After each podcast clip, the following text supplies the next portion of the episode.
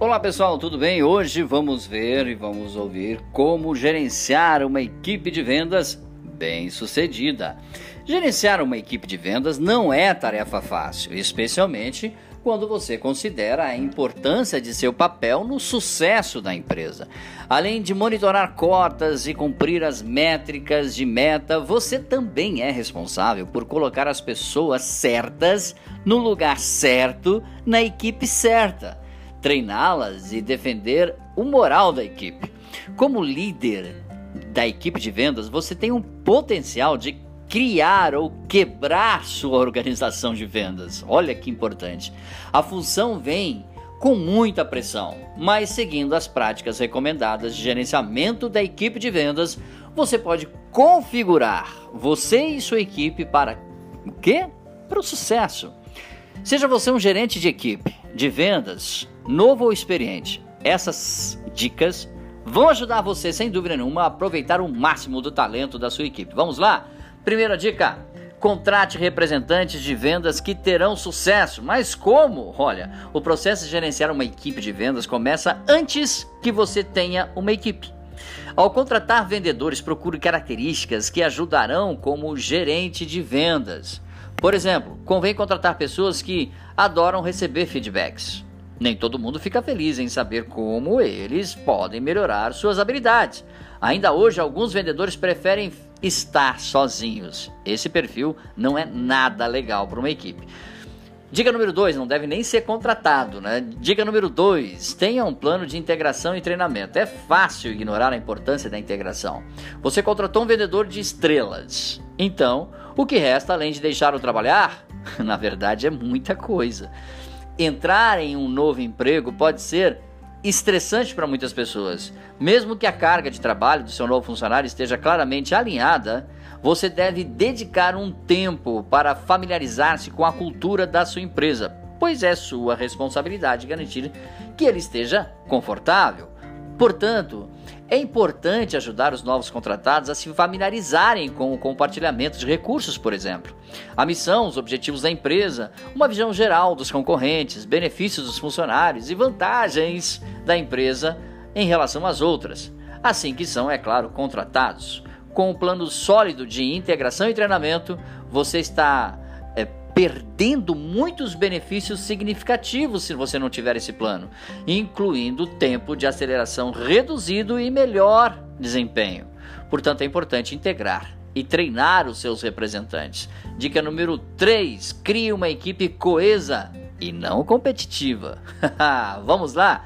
Como assim, né? Como assim todo mundo pensa em competição? Eu vou te falar. As equipes de vendas geralmente precisam trabalhar juntas para atingir seus objetivos plausíveis e é cansativo dia após dia em cima de metas. Para que isso aconteça, todos devem estar na mesma página para criar uma organização de vendas mais eficaz. Como exemplo, ah, uma pesquisa com equipes de vendas, percebemos que às vezes os funcionários podem estar tão determinados a fazer uma venda que esquecem de seguir as regras. Uma das equipes de vendas que observamos durante o nosso tempo de trabalho tinha cerca de meia dúzia de vendedores. Aqui um vendedor costumava citar um preço diferente para o mesmo produto do que os outros colegas, o que inevitavelmente criava problemas quando dois clientes amigos compravam e ou comparavam os preços. Você acha que o cliente que pagou mais pelo mesmo produto sentiu que a empresa era leal? Claro que não! A moral da história: sua equipe deve estar em consenso para impedir que um membro da equipe cite um preço diferente do outro. Dica número 4: priorize individualmente. Reuniões individuais são uma estratégia de gerenciar uma equipe de vendas. Reunir-se individualmente com seus representantes fornece informações sobre o que está funcionando e o que não está tanto na sua estratégia de gerenciamento quanto no seu processo de vendas. Mas é fácil se distrair e não agendar reuniões ou apenas conduzi-las por meio do Slack ou do bate-papo do Google.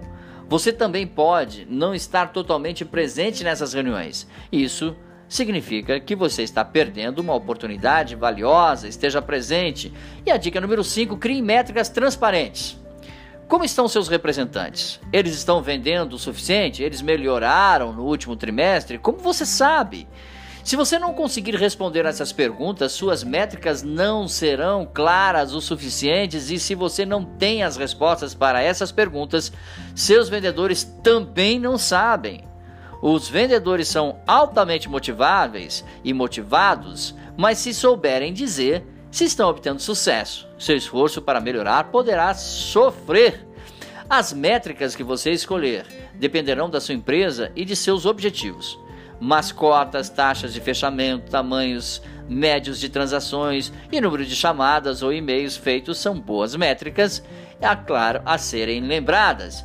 E ao tornar essas métricas transparentes, você pode promover um senso saudável de competição entre sua equipe.